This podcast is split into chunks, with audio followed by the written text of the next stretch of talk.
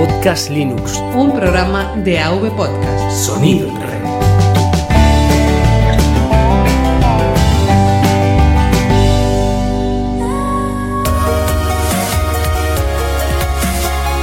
Bienvenidos a Podcast Linux.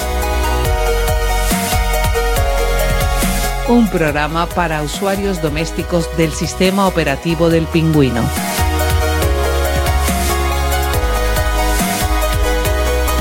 De la red AV Podcast. Red de podcasting.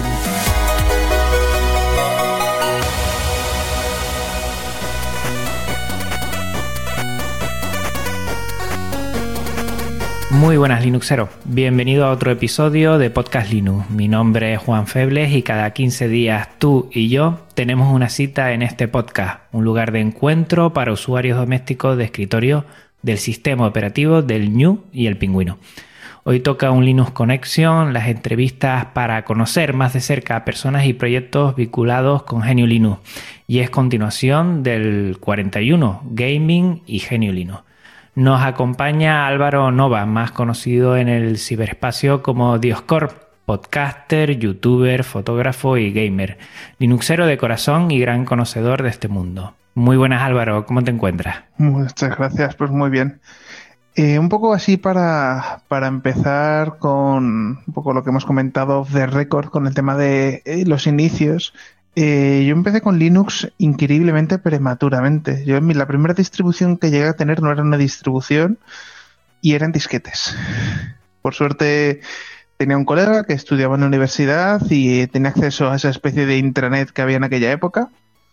Y fue el que me lo facilitó. No era ni una versión 1.0. Porque claro, eso fue lo típico de compilamos kernel, metimos algunas funciones, el bash, cuatro herramientas básicas y dijimos, ala, ya está hecho. ¿Y ahora qué hacemos? Pues como bien escucharon en el episodio anterior, yo he estado muy detrás de él. Es cierto que es mea culpa que no hayamos podido coincidir antes, pero yo creo que Álvaro Nova eh, controla bastante. Ya han escuchado este, este inicio de episodio y que queremos que junto con él, yo por lo menos que desconozco un poquito este territorio más gamer, pues diseccionar cómo está nuestro sistema operativo preferido en relación a eso, porque hace hasta muy poco, Álvaro, eh, hablar de gamer y GNU Linux, pues no casaba mucho, ¿no?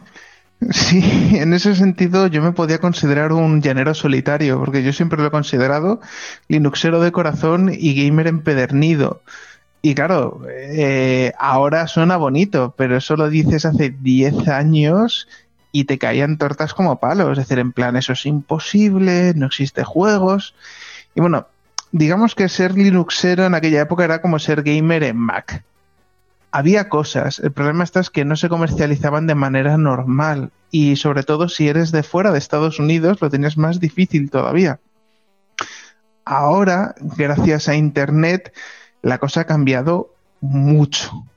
Y gracias a esta última década, mucho, muchísimo. ¿Cuándo recuerdas la primera vez que jugaste a, con Genio Linux y tuviste una experiencia que tú dijiste, oye, esto mola, esto está muy bien? Pues aparte de los típicos moves, que eran una especie de juegos online en red local, eh, el primer juego gráfico que probé fue un port de J, de los primeros ports de JDOM que hubo, eh, creo que era en la época de Genome 1.2, por ahí, es decir, y podías correr Doom en consola, no a través de interface gráfica. Porque se había aportado parte del código del motor y bueno, por ingeniería inversa se sacó un poco el resto. Luego ya al final, tiempo después, se liberó el código y ya salieron lo que es el JDoom y todos los demás motores que hay derivados del motor eh, y de Tech 1. Yo te conocí a ti, fíjate, eh, a través de YouTube. Y creo que estabas haciendo un, un, streaming en directo.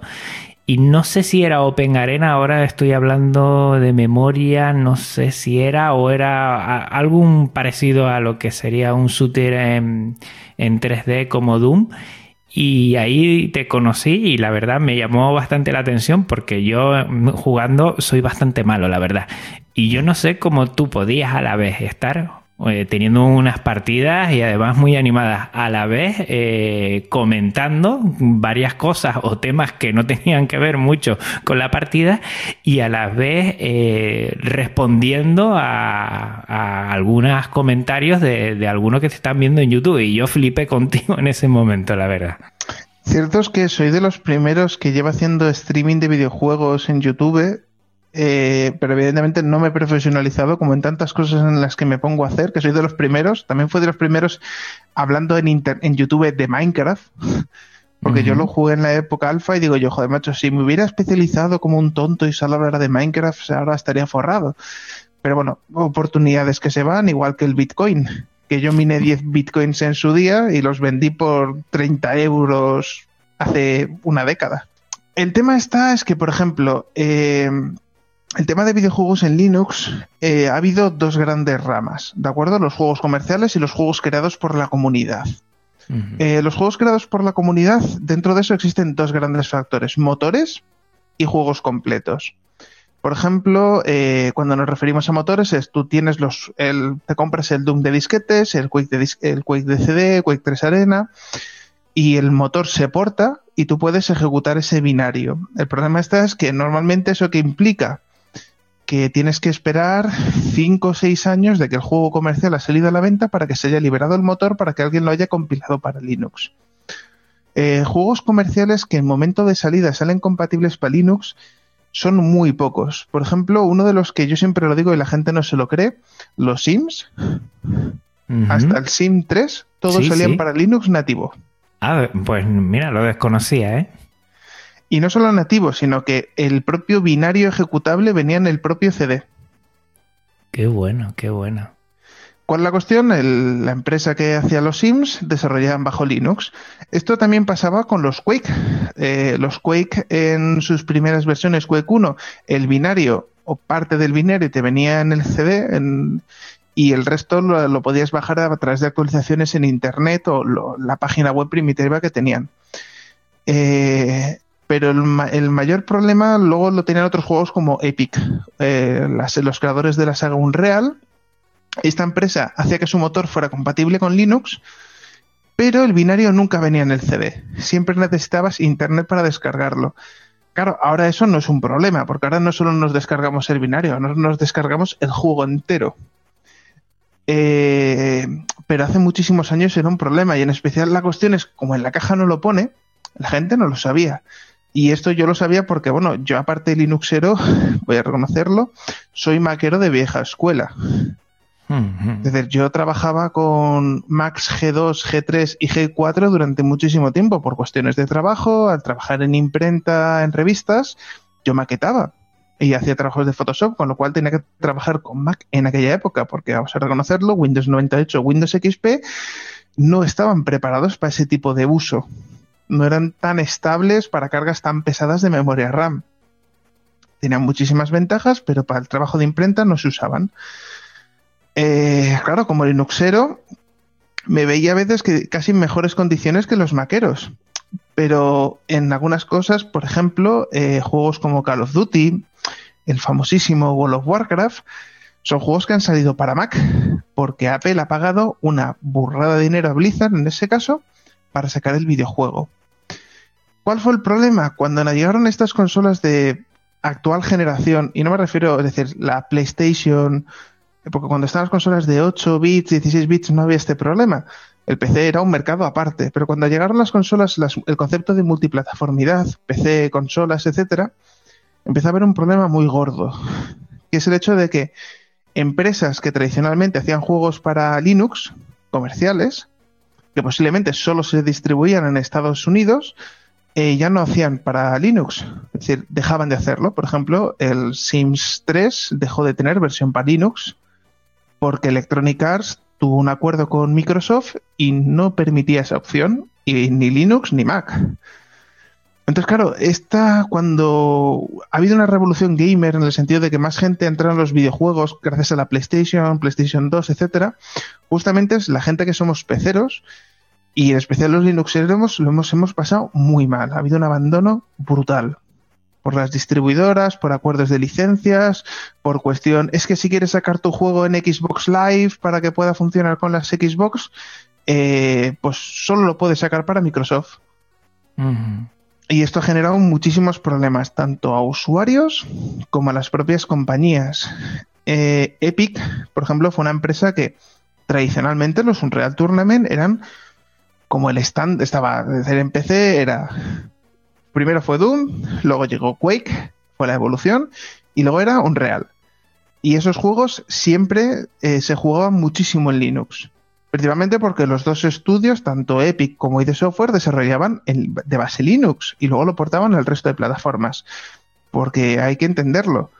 Las consolas, todas las consolas, funcionan bajo microkernel Linux. Es decir, eh, aunque se trabaja mucho con el hardware, las pocas llamadas a un sistema operativo siempre era una versión de, un microkernel Linux muy tonto, pues para la pila TCP/IP, para los protocolos de red y para cuatro funciones básicas. Con las consolas modernas ya son sistemas operativos súper complejos, pero con PlayStation 1 PlayStation 2 siempre ha habido kits de desarrollo donde su base era un, Debian capao para funcionar en esos procesadores. No lo sabía tampoco, ¿eh? La verdad es que es un mundo que desconozco bastante. Yo sé que tú sí lo controlas, ya hablaremos de gráficas y de todo esto, porque creo que ahí también eh, conoces bastante y tienes mucha experiencia.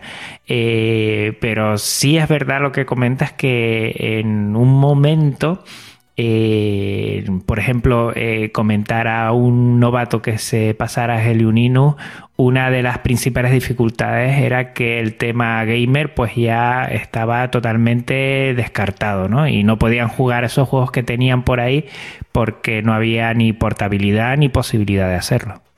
Muchas empresas, el mayor problema es que dices tú, bueno, hay muchas empresas que no saben hacer juegos para Linux. Vale, lo entiendo, no hay problema pero empresas que tradicionalmente hacían sus juegos para Linux y vamos a decirlo, los Linuxeros somos creo que el gremio de Internet más paciente, tranquilo, con que nos des una minucia, algo, algo, mira, esto funciona bien.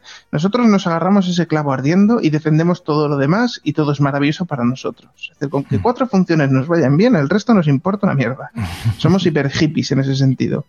Claro, pero fue muy frustrante cuando nos quitaron ese clavo y nos dejaron en la nada. Durante casi 10 años, el Linuxero gamer perdió la posibilidad de encontrar juegos comerciales. Claro, ahí hubo un boom. Justo en el otro sentido, es decir, pequeños desarrolladores, tener en cuenta que Android y todas estas plataformas no existían, empezó a hacer pues juegos independientes, adaptaciones de recreativas clásicas pasadas a Linux, pues por ejemplo, una de las más jugadas que yo le metía, copias de videojuegos como, como el Pool de Bubble que se podían jugar en, Linux y funcionaban muy bien. Cuando nació eh, el, Mario Kart para Linux, el, el TuxCar, que más hiciste, hablas desde en tu especial en el programa pasado. Claro, mucha gente que nunca había hecho videojuegos, al ver que ya no tenían posibilidad de tener videojuegos comerciales, empezaron a hacer sus propios videojuegos. Vamos a decirlo, el 90% de ellos eran muy amateurs, era como volver a la época de los 8 bits. ¿Por qué? Porque desarrolladores, programadores muy buenos empezaron a hacer juegos, mecánicas de juego, gráficos, animaciones. Dices, hombre, él será un programador excelente, hará unos filtrados de bases de datos o de algoritmos maravillosos pero le estás pidiendo que trabaje con dibujo vectorial o con dibujo 2D y 3D. No sabe. Por eso estos juegos siempre han sido muy vastos, con un acabado muy amateur. Pero plantaron una, base importante, y además una base que a día de hoy es bastante, bastante más importante de lo que la gente se piensa. Empezaron a aparecer consolas portátiles que funcionaban con una base Linux sobre todo gracias a la liberación del código de la GP32, que era una consola surcoreana que tenía prestaciones de PDA. Es una consola portátil con pantalla blanco y bueno, eh, con, con 32 niveles de grises, pero blanco y negro, con o sin retroiluminación, sacaron un modelo con retroiluminado, pero que funcionaba con tarjetas XD de memoria. Con lo cual la gente le podía empezar a poner juegos propios, habilidades, emuladores, y ahí hubo una evolución, un boom de la emulación tanto en estas consolas como en Linux como base de sistema operativo. Empezaron a aparecer cientos de emuladores aparte del MAME, porque antes en Linux estaba el MAME, que es multiplataformas, y poco más. Empezaron a haber emuladores específicos empezó a haber como una comunidad muy importante de gente que se preocupaba en hacer dashboards, launchers, en ponerlo bonito. Y todo este boom, para situar a los oyentes, ¿de qué año estamos hablando? Eh, echaría 2005, fue cuando despegó en Estados Unidos y en Asia y en España se oyó hablar tarde de él. Échale que ya por la época del 2007 es cuando llegó. El problema está es que cuando la GP32 se empezó a distribuir en España, era una consola oficialmente muerta. Yo en aquel momento ya tenía la, la GP2X, que era su heredera espiritual, que era una consola que se diseñó desde cero para que fuera libre y funcionaba bastante bien y tenía muchos más emuladores. Incluso de esa salió una evolución con pantalla táctil, luego salió una evolución súper pequeñita que es la GP2X With, que esa también la conservo. Pero ¿cuál fue el problema? Eso generó una comunidad. España era líder en desarrollo para ese tipo de pequeños proyectos. Claro, desarrollar un emulador, un videojuego que compita en PC, era como muy complicado. Muchas cosas que hacer, muchos gráficos de buena definición. Pero claro, hacer un jueguecito pequeño como para Game Boy Indie, con las herramientas que habían nacido para Linux, lo ponía muy fácil. Aplicaciones tipo RPG Maker, eh, sistemas de aventura gráfica drag and drop, como ya había emuladores y había kits de desarrollo, facilones. España tuvo muchos estudios de desarrollo y lo más gracioso es que eso creó un caldo de cultivo para la llegada de Android. Y vamos a reconocerlo, decimos, ¿cómo anda el mundo de Linux en, videojuegos? Y yo digo potentísimo, porque casi el mercado que más mueve es el de Android a día de hoy, y Android baja, bajo Linux. No será libre, no será multiplataformas, pero es Linux.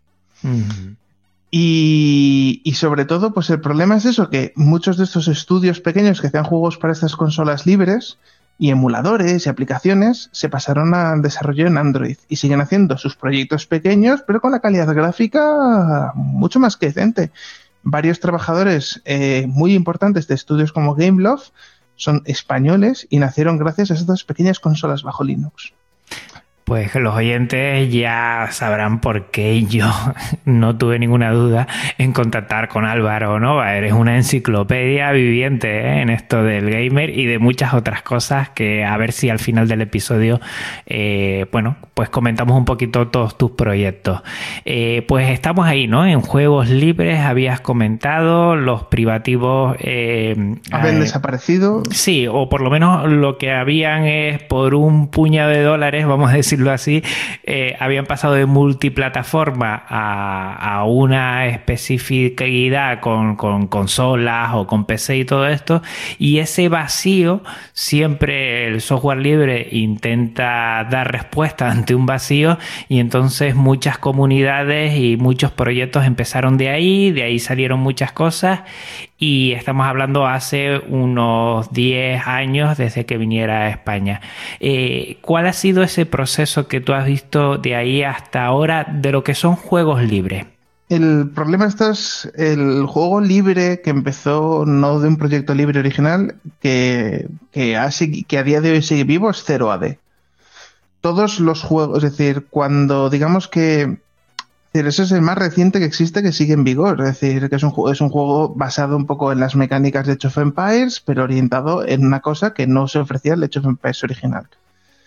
La cuestión esta es que, por ejemplo, eh, Super Tuxcar viene de, ese pequeño boom inicial de, desaparición por culpa de la primera Xbox. Claro, mm, ¿qué ha pasado hasta ahora? ¿Cuál ha sido la evolución? En un principio, eh, Microsoft, tanto con Windows XP, bueno, finales de Windows XP, con Windows Vista eh, y Windows 7, y ahora, pues, en las condiciones en las que estamos, era una compañía en la que tenía un monopolio durísimo. Durísimo, y no solamente monopolio del hecho de que quería imponer mecánicas del mercado de consolas en PC. Durante mucho tiempo Valve ha sido una empresa que, tener en cuenta que Valve es una empresa que tiene para mí un background importante porque eh, cuando se desarrollaban juegos en la época del Windows 95, la gente seguía haciendo juegos en MS2. porque esto es, bueno, ya lo conozco, esto es una plataforma medianamente decente, no tengo que andar rehaciéndome todo el sistema de cero y yo me manejo con las APIs de desarrollo básicas, con Glide, etcétera. La cuestión esta es que, bueno, pues Microsoft quiso hacer una impresión muy fuerte para decir, oye, que es que en Windows 95 también se puede jugar. Y llegaron a un acuerdo para que el juego más popular en aquel momento, que era Doom, que bueno, ya está, ya, ya, era, ya era el juego más popular, todo el mundo ya lo tenía, decían, oye, te lo puedes comprar otra vez en una versión que es compatible con Windows 95. Te daba dos funciones extras nuevas, un poco más de resolución y se acabó. Y este desarrollo lo hizo la propia Microsoft a través de Gabe Newell, que en aquel momento, antes de haber creado Valve, trabajaba en Microsoft. Porque él decía, yo quiero que el PC sea una plataforma de videojuegos. Es decir, que la, gente en PC no tenga que sentirse envidias ni de Super Nintendo, ni de Sega Saturn, ni de PlayStation, que con un teclado y un ratón se puede jugar. Porque siempre había géneros que eran como típicos de PC. Juegos de estrategia, juegos conversacionales, que en consola no los veías porque era muy difícil adaptar esa mecánica de juego con un mando que además el mando era una cruceta y dos botones, que los mandos con controles analógicos son muy modernos. Y traer esa experiencia a, las consolas. Entonces, era como tú tienes una cosa las plataformas y los juegos de aventura y otro tienes los juegos de, desarrollo, los juegos un poco más intelectuales. Y Gabe Newell dijo, no, no, no, en el PC todo. Se puede todo. El PC tiene, tiene esa ventaja, lo puede todo, porque en un PC puedes conectar un mando, si ese juego se juega mejor con mando. Pero es que en una consola no puedes conectar un teclado y un ratón, si ese juego se maneja mejor con un teclado y un ratón. Con lo cual, eh, la cuestión esta es que cuando Microsoft, ya Valve ya existía, vendía juegos, ya Half-Life 2 ya ha salido, de repente le dicen, oye, que es que vamos a imponer las mecánicas de licencias para que en un, en un PC tengas que pagar los mismos derechos que en una consola. Y eso a Steam les mataba. Decir, oye, nosotros ya no hacemos juegos. Valve ya no hace juegos. Valve es una tienda, es un distribuidor, es un intermediario.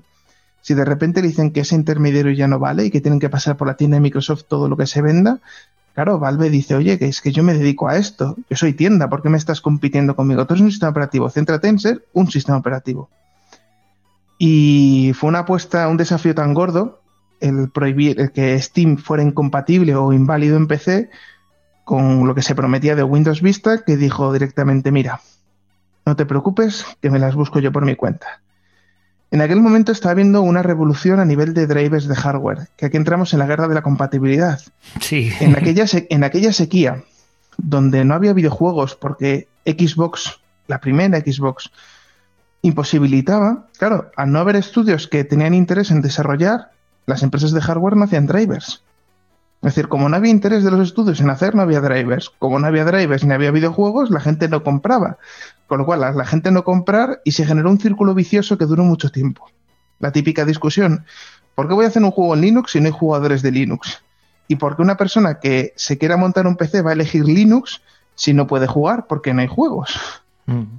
Entonces no se podían crear usuarios nuevos porque no había videojuegos y no había eh, usuarios nuevos porque no había hardware compatible. Eso fue el desastre. Cuando a Valve en ese momento Microsoft había hecho ese órdago, diciendo, va, somos aquí los reyes del cotarro, tenemos el mercado de las consolas y el PC es nuestro, vamos a vampirizarlo. Claro, en aquel momento Giff Newells eh, se sacó, vamos a decirlo coloquialmente, se sacó el tercer brazo y dijo, no, Claro, ese no que imposibilitó decir, bueno, vale, tengo que buscar una alternativa. ¿Qué opciones tengo? Eh, Android no existía en aquel momento, había proyectos de lo que podía ser, pero no tenía ni soporte ni compatibilidad para hardware de PC. Sí para procesadores RM había una evolución muy interesante. Y había habido una evolución gracias a pequeñas discusiones que había sobre todo con el tema de ATI y Nvidia, en el que empezaba a ver ahora drivers decentes para las dos plataformas.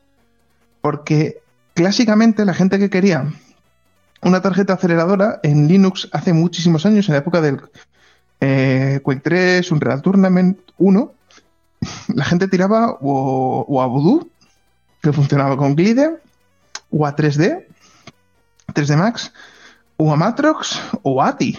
Y en aquel momento ATI tenía drivers muy buenos bajo Linux y bajo Mac ten en cuenta que la mayoría de los Macs antiguos funcionaban casi todos con ATI.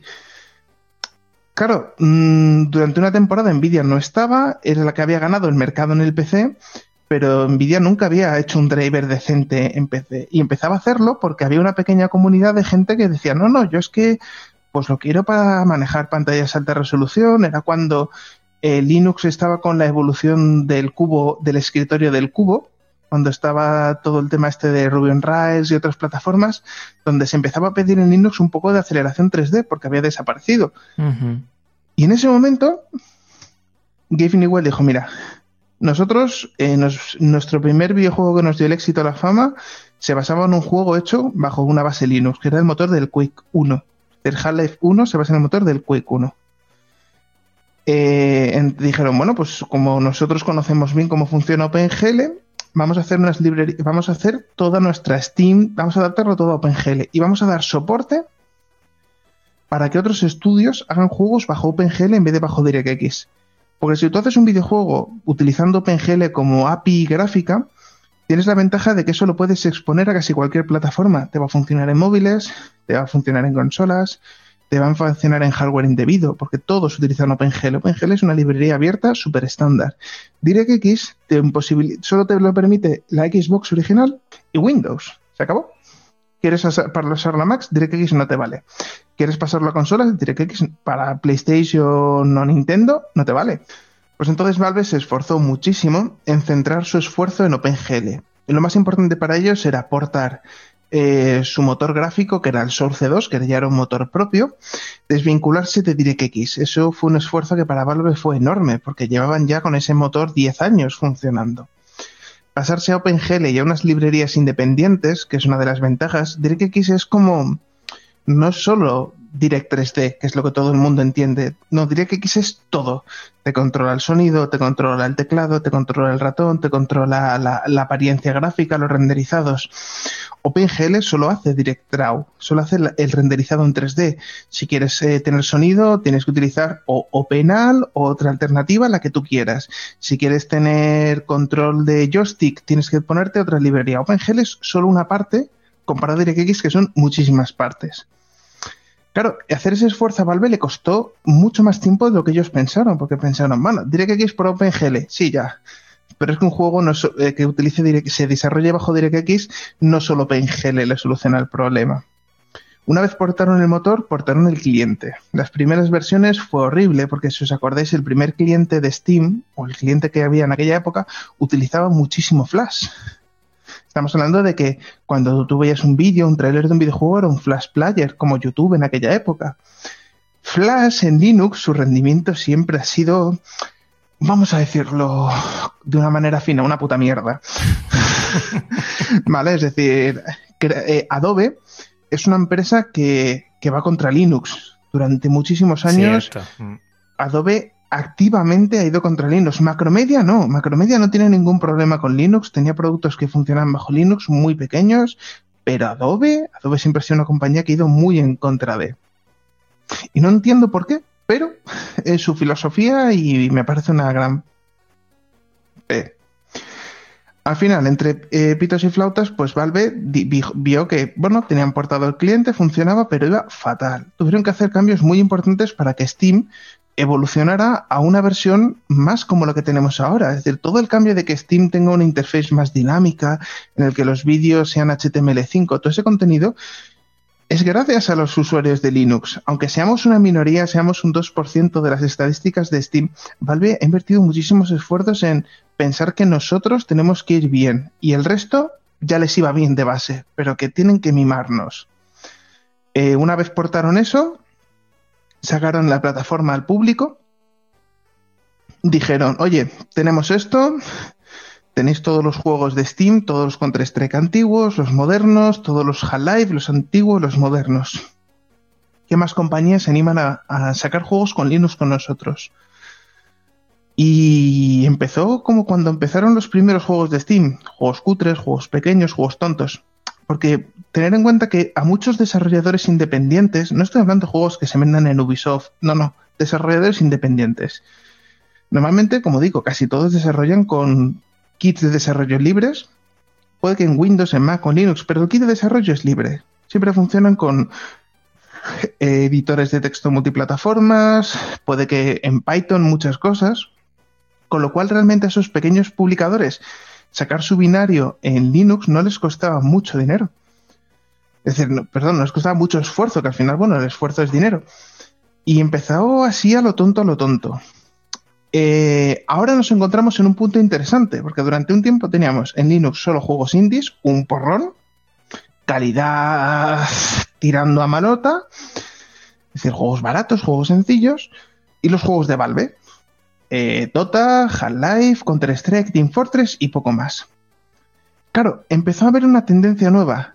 Eh, actualmente hay un par de empresas británicas que se dedican a comprar licencias de juegos que ya tienen un año en el mercado y sacarlo para Linux.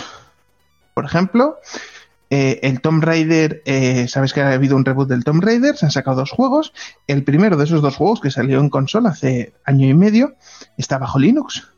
Podemos comprar el, el Fórmula 1 2017, lo podemos comprar ahora para Linux, aunque evidentemente en Windows ya está el 2018 a la venta. Es decir, ahora hay una oportunidad porque no es un juego nativo, es decir, que el propio desarrollador diga, tipo Codemaster, yo voy a hacer el juego que sea multiplataformas, Windows, Linux, Mac. No. Es una empresa que una vez el estudio principal lo ha sacado, dice, bueno, pues yo voy a dedicarme a aportarlo, adaptar cuatro cositas necesarias y lo voy a sacar bajo Linux. Es un salto enorme, porque empezamos ahora a tener juegos AAA. Por ejemplo, el Shadow of Mordor, un juego creado con el motor Litetz, creado por la empresa Monolith, que es un juego que si os gusta la saga Batman Arkham Asylum, es lo mismo, pero con orcos. Es un juegazo, como la copa un pino. Además, está súper barato en Steam. Eh, de plataformas, aventura, rol, combate, muy chulo. Además, totalmente doblado al castellano. Y lo tenéis compatible con Linux y con un rendimiento bastante aceptable. Y todo esto es lo que está pasando ahora mismo. El siguiente salto lógico es que grandes estudios como Codemaster digan, bueno, pues nosotros también queremos ganar esas ventas y conseguir esa fidelidad. Y ellos puede que el día de mañana empiecen a hacer sus juegos multiplataformas de manera nativa. Hay que tener en cuenta que algunos estudios, aunque quieren y lo han dicho, por ejemplo, Epic lo dijo, que querían sacar su famoso Unreal Tournament 3 bajo Linux, se sacaron fotos, se sacaron capturas, nunca salió a la venta. ¿Por qué? Porque tenían un acuerdo firmado de la época de la primera Xbox, cuando estaba la saga Gears of War, que era un vende consolas que le dio a Epic muchísimo dinero, pero firmaron un, contrato con el Diablo imposibilitando que ningún juego de Epic pudiera salir bajo Linux. Aunque los anteriores juegos de los Unreal, o es decir, todos los anteriores Unreal 3 habían salido para Linux. Entonces, claro, eh, eso genera muchos problemas. Hay estudios grandes con experiencia que quieren volver a Linux, pero con contratos que firmaron en el pasado no pueden volver. Entonces estas pequeñas empresas que dicen, bueno, yo te compro la licencia, yo hago el port y yo lo vendo. Eso sí se puede. El problema es que nos imposibilita tener un tiempo de retardo. Es decir, eh, si os gustan los juegos de simulación de carreras, en especial que a ti te gusta el de kart, tienes el Grid Autosport, que es, para entendernos, el Calling McRae de toda la vida pues lo tienes bajo Linux con un rendimiento muy bueno y hay que tener en cuenta, la misma compra que hagas en Steam te vale para Windows, Linux y Mac, que esto es algo novedosísimo que puso Valve. Dijo, cuando tú compras un juego, lo compras para todas las plataformas que tengas. Si ese juego funciona en Mac y en Linux, perfecto. Si funciona solo en Mac, perfecto. Si funcionan los tres, con solo comprar uno, te vale para los tres. La verdad es que por todo lo que comentas, Steam ha cambiado el concepto de gaming y GNU Linux, eso está clarísimo. Eh, ¿Por qué sacaron, no sé si tú lo sabes, yo lo desconozco, ¿por qué sacaron el Steam OS, el sistema operativo? Vale, igual que porque el mercado de las consolas iba comiendo cada vez más terreno al PC. Eh, ten, en cuenta que Steam OS y más que Steam OS, las Steam Machine, porque Steam OS es una tontería, es decir, coges un Debian, le pones Steam y lo vendes y es un Steam OS, una Steam Machine, es lo mismo. Hmm. Pero el hacer su propio sistema operativo y esa interface tan aparecida a consolas porque en aquel momento estaba el Xbox 360.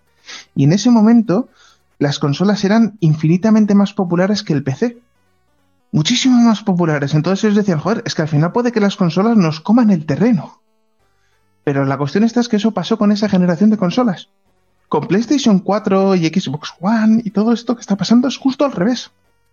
Mucha gente que empezó a jugar gracias a, las Xbox está empezando a jugar en PC porque dice, los juegos son más baratos, tengo ofertas de Steam súper económicas, a día de hoy un portátil de gama de mil pavos, un portátil de mil euros, tiene un rendimiento gráfico que no lo tiene una PlayStation 4 Pro que cuesta 400 pavos y sigue siendo un portátil, es decir, me lo puedo llevar, me sirve para trabajar, puedo hacer hojas de cálculo. Es decir, lo que tenían que haber hecho las consolas para rematar el mercado del PC es haber sido plataformas funcionales de trabajo. Es decir, que tú coges una consola, conectas un teclado y un ratón y puedes usarlo pues para navegar por internet y ver vídeos en YouTube de gatitos. Como eso no lo han hecho y lo han intentado, pero el único intento que hubo fue el Yellow Dog de PlayStation y se metieron una hostia porque, ay, es que licencias, es que acuerdos. Tenías una consola con uno de los procesadores más potentes del mundo, con una tarjeta gráfica, bueno, comparado a un PC de gama media. Pero dices tú, hombre, tengo un procesador de leche. El Yellow Dog, como no tenían el acuerdo para el driver de bajo Linux, no tenía esa aceleración gráfica. Nada. Es decir, ver un vídeo en YouTube a 1080 a pantalla completa iba a, frames. Porque no tenía esa aceleración gráfica de ningún tipo. Pues claro, nadie lo utilizaba. Entonces, claro, eh, lo que está pasando es ahora es que más gente está volviendo ahora al PC. Entonces, claro, mmm, puede que sea un proyecto que al final acabe muriendo. Tuvo su momento, eh, tuvo su interés comercial en aquel momento, porque esto es como todo. Yo lanzo el producto. Si se vende o no se vende, como es software, y como yo no lo fabrico, no me importa. Y sobre todo es porque en aquel momento hubo, y voy a reconocerlo, aquí la culpa la tiene Canonical y la tiene Nvidia. Hubo una sacada de pollas muy gorda. y vamos a poner, todos conocemos la librería OpenGL, hemos hablado de ella hace un momento, durante mucho tiempo fue el caballo blanco del mundo gamer para todo, consolas, PC, etcétera. Pero era una plataforma donde muchas empresas, porque OpenGL se maneja por un concilio de empresas, es decir, está Intel, está Nvidia, está Microsoft, está Oracle, están un porrón de empresas que dicen, yo creo que la nueva versión tenga estas funciones, quiero que tenga estas funciones. Entonces, OpenGL evolucionaba mucho más lento que evolucionaba la tecnología del hardware físico y DirectX le estaba comiendo mucho terreno a nivel de implementar. Sale una tecnología, la implemento, porque no les Microsoft no les costaba nada, pero OpenGL iba muy encorsetado. Y Valve dijo, mira, como yo me quiero formar en el multiplataforma, si está viendo un salto evolutivo y OpenGL se está quedando pequeño para lo que está viendo, porque claro, tener en cuenta que estas APIs nuevas no solamente están pensadas en PCs, están pensadas en RM, en procesadores móviles, en tabletas, en este tipo de dispositivos. Y OpenGL en tabletas no funciona. Se hizo una variante que es OpenGLES, que es como una versión capada, limitada, aligerada, para que pueda funcionar un procesador RM con fluidez. Entonces dijeron, bueno, pues OpenGL ya no nos vale, hay que hacerlo de nuevo y hay que hacerlo bien, pensando en el futuro. Y se creó Vulkan. Vulkan es una nueva API gráfica mucho más versátil, mucho más desvinculada del procesador. Es decir, tú puedes tener un procesador pequeñito y una gráfica súper potente y sacar el máximo partido que se pueda, cosa que OpenGL eh, tenían que ir las cosas a la par. Si tenías mucha carga gráfica, te iba a consumir mucho procesador, independientemente de lo que el procesador tuviera que hacer. Entonces, claro, eso en los móviles es un gran problema, porque un móvil puede tener una tarjeta gráfica muy potente, tener en cuenta que hay móviles a día de hoy con pantallas casi 4K y con un procesador que, funciona con batería. Es decir, eh, la evolución es ARM el día de mañana. Con lo cual, eh, cuando nació Vulkan, eh, una de las empresas que más estuvo detrás para decir, mira, aquí los que tenemos que entrar no somos fabricantes de hardware, somos desarrolladores. Aquí tiene que estar Epic, tenemos que estar nosotros, tenemos que estar cuatro distribuciones de Linux, cuatro distribuciones de sistemas operativos y funcionar por concilio y ser modular. Y aquí ningún fabricante hardware. En vez de que, porque digamos que Vulkan se adapta al hardware, no el hardware se tiene que adaptar a OpenGL como funcionaba en el pasado.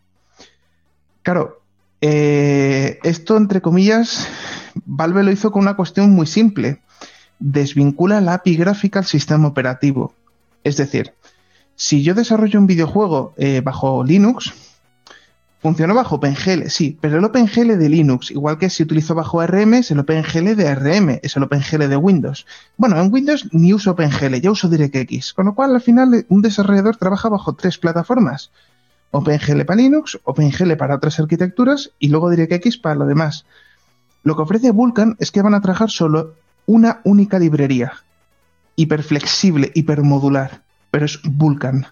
Entonces esto que permitirá que los estudios pasar un videojuego pensado en Vulkan a cualquier sistema operativo va a ser muy fácil. Pero no estamos hablando de Windows versus Linux, no, no, no. Estamos hablando de yo hago un juego bajo Vulkan para PC, me da igual Windows Linux, que lo quiero pasar a RM, no me cuesta nada de esfuerzo. Incluso dentro de nada están juegos pesados de escritorio, juegos de estos que dices tú, ostras, tienen gráficos de consola, se van a sacar para procesadores RM dentro de nada. Podrás comprar videojuegos con la calidad gráfica de Last of Us, que es un juego de PlayStation 3, PlayStation 4, y lo podrás jugar en tu Tegra TV. Evidentemente, si tienes un Chromecast o una, un Android TV viejo, no te va a funcionar. Pero podrás tenerlo si te compras uno potente. Y eso va a ser un salto muy importante. Y Valve lo que quiere es estar ahí porque posiblemente Valve sea una de las primeras tiendas, y esto es, mm, digamos, em, futuro infusionado por mi cerebro, es que Valve no solamente va a ser la primera tienda online que mezcle juegos de PC, Windows, Linux, Mac, sino que sea la primera que mezcle juegos tanto para escritorio, sea Windows, Linux, Mac, como para móviles o tabletas de nueva generación.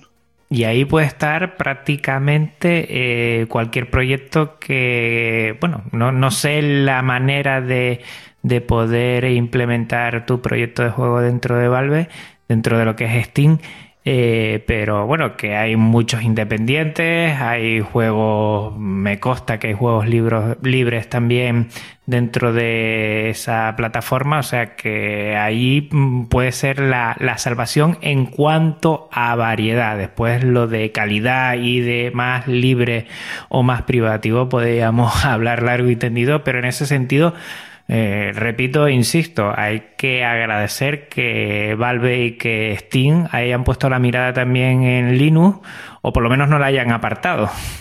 No, no, es que básicamente se han tirado a la piscina. El tema de Steam en Linux y todo el aporte que, y el apoyo tan grande a Vulkan y otras librerías es porque quieren desvincularse de Microsoft. ¿El tener su propio sistema operativo es prioritario para ellos? No, porque ellos lo que entienden es que la gente quiere jugar con lo que usa habitualmente.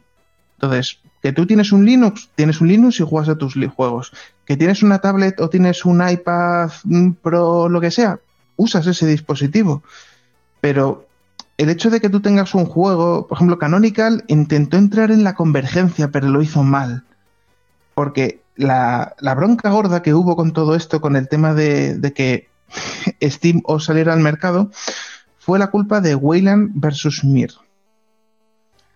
Eh, hubo un momento en el que en el mundo Linux los gamers éramos cuatro gatos, porque no había juegos AAA, todo lo que había era juego independiente y emuladores, evidentemente. Eh, pues claro, el sacar más rendimiento, siempre el numerito, esto de, oh, yo es que me acabo de comprar un ordenador nuevo y saco 500 puntos más en el 3D Mark que tú, y se sienten súper orgullosos sacando pecho. Yo lo he hecho, ¿vale? Lo reconozco que yo he tenido esa vida cani de tecnócrata, pero yo entiendo que, bueno, eso no es relevante, no es importante realmente. Al final, ¿qué fue lo que pasó? Es que eh, Nvidia consiguió tener un driver mucho más decente que la competencia. No estaba a la par de su... Es decir, por ejemplo, si una aplicación te generaba 100 fotogramas por segundo en Windows, ejecutabas en el mismo ordenador, mismo hardware, eh, con un sistema operativo Debian, Linux, lo que fuera, un Ubuntu, el rendimiento iba a ser de 70 cuadros por segundo del mismo, la misma demo y bien optimizada, porque el driver estaba mal hecho. Entonces, claro, en aquel momento, el problema está es que ellos se sacaban la chorra fuera porque dices, oye, nosotros vamos a 70, pero es que la competencia o no existe o va a 10 cuadros por segundo.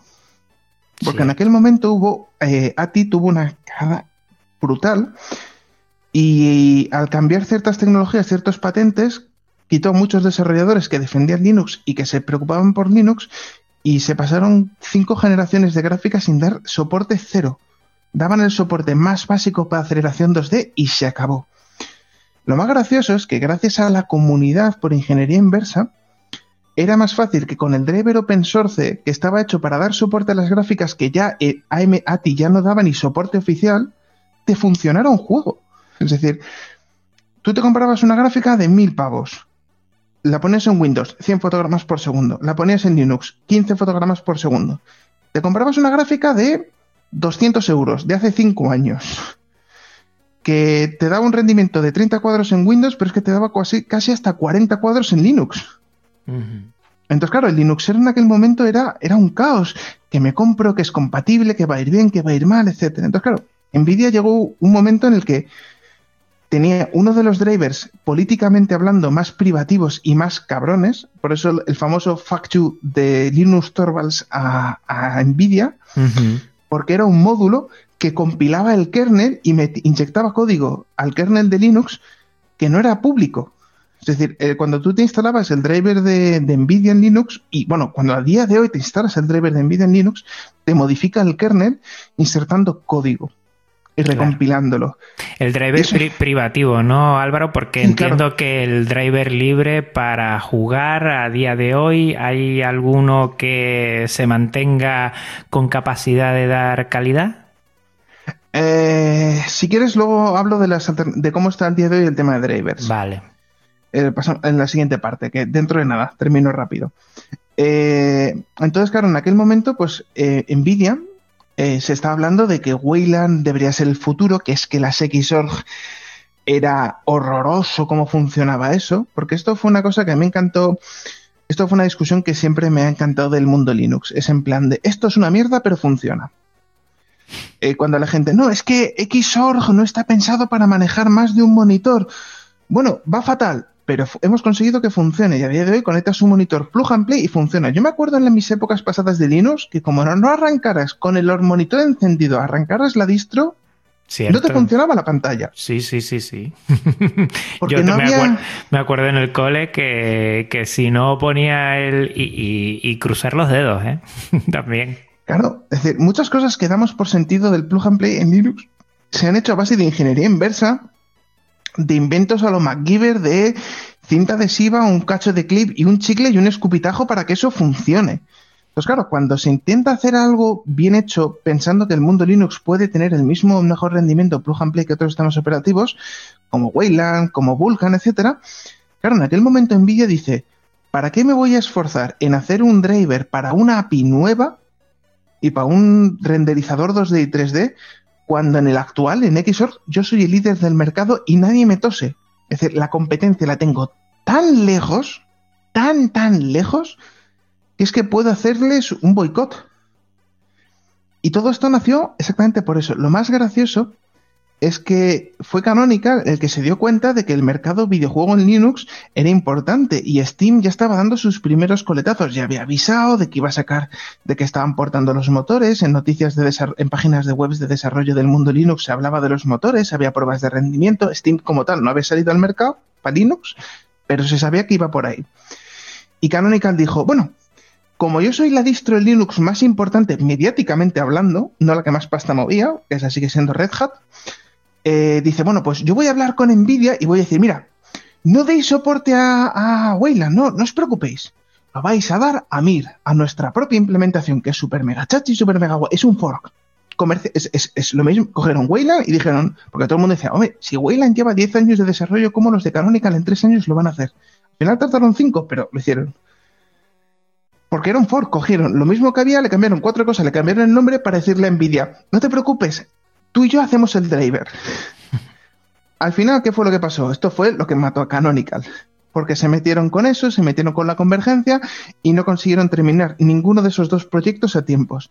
Yo soy de esos pocos que tiene dos Ubuntu Fonts en casa. El BQ de gama baja y el, y el Meizu de gama alta. Es decir, yo confié y me compré hardware de Ubuntu. Bien. Eh, ¿Qué es lo que está pasando ahora? Ahora eh, Wayland y Vulkan tienen un peso importante. Y además, eh, Vulkan, como sí que arrastraba un peso importante porque no solamente el mundo Linux estaba a favor de Vulkan, sino consolas, el mercado de los móviles. Se apoya, dicen, es que claro, nosotros tenemos potencia gráfica muy chula en gráficas, pero en procesadores somos muy limitaditos, es lo que tiene la RM. Entonces, eh, algo que nos aligere el procesador es bien. Claro, había mucha gente a favor de Vulkan. ¿Qué es lo que hizo Vulkan? Defender Wayland. Dice, no, no, yo soy 100% compatible con Wayland, de base. Entonces, ¿qué hizo Nvidia? Meterse su orgullo por el culo. Y actualmente los drivers privativos tienen compatibilidad con Wayland. ¿Por qué? Porque si no, no tendrían compatibilidad con Vulkan. Algo maravilloso. Y en referencia a lo que es el soporte de driver libres, que sí sé que tú también sabes un poquito, ¿qué podrías decirnos? ¿Dan la misma calidad o...? A ver, la calidad es la misma. El resultado final va a ser los mismos gráficos. La cuestión esta es la optimización, la, potencia pura. Ajá. el driver abierto tiene cosas un poco más chulas, como por ejemplo que puedes hacer forzar configuraciones que no están en el panel, que puedes entrar por línea de comando y decirle quiero que me escales una resolución virtual que no aparece ni en el menú. Puedes hacer lo que quieras, es lo bueno que tiene el driver abierto. Pero a nivel de visualmente lo que ves en la pantalla son primos hermanos. La diferencia es la optimización por patentes, por integración con el hardware, etcétera. Nvidia, evidentemente, es una compañía que sí, hace muchísimos años, con la época de las primeras GeForce, primera generación de las GeForce, estamos hablando de la época de cuando salió el Doom 3, em, sí tenían un driver medianamente abierto. Pero cuando se dieron cuenta que el driver privativo les daba mucho más rendimiento porque hacían esas inyecciones al código de Linux, eh, lo marginaron y no lo, no, lo no lo evolucionaron mucho más. Entonces el driver abierto ha evolucionado por ingeniería inversa sin ningún tipo de ayuda, soporte de, de NVIDIA oficial. Esto les ha hecho que vayan muy, muy, muy, muy a la zaga.